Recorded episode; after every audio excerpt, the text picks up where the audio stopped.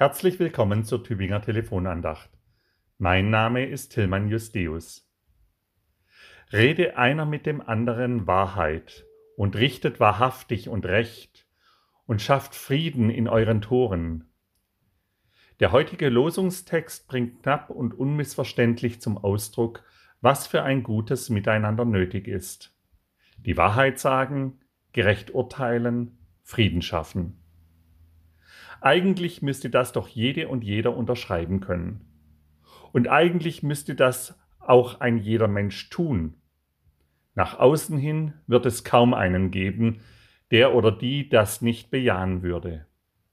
In der Wirklichkeit aber sind es am Ende nur wenige, die das konsequent so handhaben. Ich frage mich, warum sind wir Menschen so gestrickt? So, dass wir uns immer wieder der Lüge bedienen, dass wir ungerecht urteilen und dass es uns nicht gelingt, im Frieden miteinander zu leben.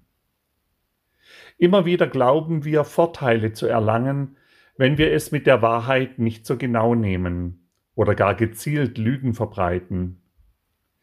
Immer wieder meinen wir, uns einen besseren Stand verschaffen zu können, indem wir andere aburteilen, sie in ein ungutes Licht rücken. Immer wieder sind wir im Clinch und es gelingt uns nicht, aus der Spirale der Anfeindungen und Vorhaltungen herauszukommen und Frieden zu schaffen. Dabei wäre es anders doch so viel besser. Wenn wir die Lüge verbannen würden, Gerechtigkeit auch den anderen gegenüber einfordern und halten würden, in Frieden miteinander leben könnten, das ist mehr als erstrebenswert. Paulus sagt, Darum lasst uns dem nachstreben, was zum Frieden dient und zur Erbauung untereinander. Das klingt so einfach und so logisch. Das müsste doch jedes Kind und jeder Erwachsene kapieren. Die Erfahrung ist eine andere. Die Erfahrung zeigt, dass es immer wieder neuer Anstrengungen bedarf, bei diesen Prinzipien zu bleiben. Dass Wahrheit nicht verdreht, dass andere nicht ungerecht beurteilt und dass Frieden gelebt wird. Welche starke Kraft hält uns von dem so offensichtlich Richtigen und Guten ab? Ist es die Angst, dass die Wahrheit mir zum Nachteil gereichen würde? Ist es der Hass, der Wunsch nach Rache, der uns verleitet, andere abzuurteilen? Ist es die Selbstsucht, die nur sich selbst und seine Interessen wahrnimmt und darum den anderen nicht gelten lässt und im Frieden mit ihm leben kann.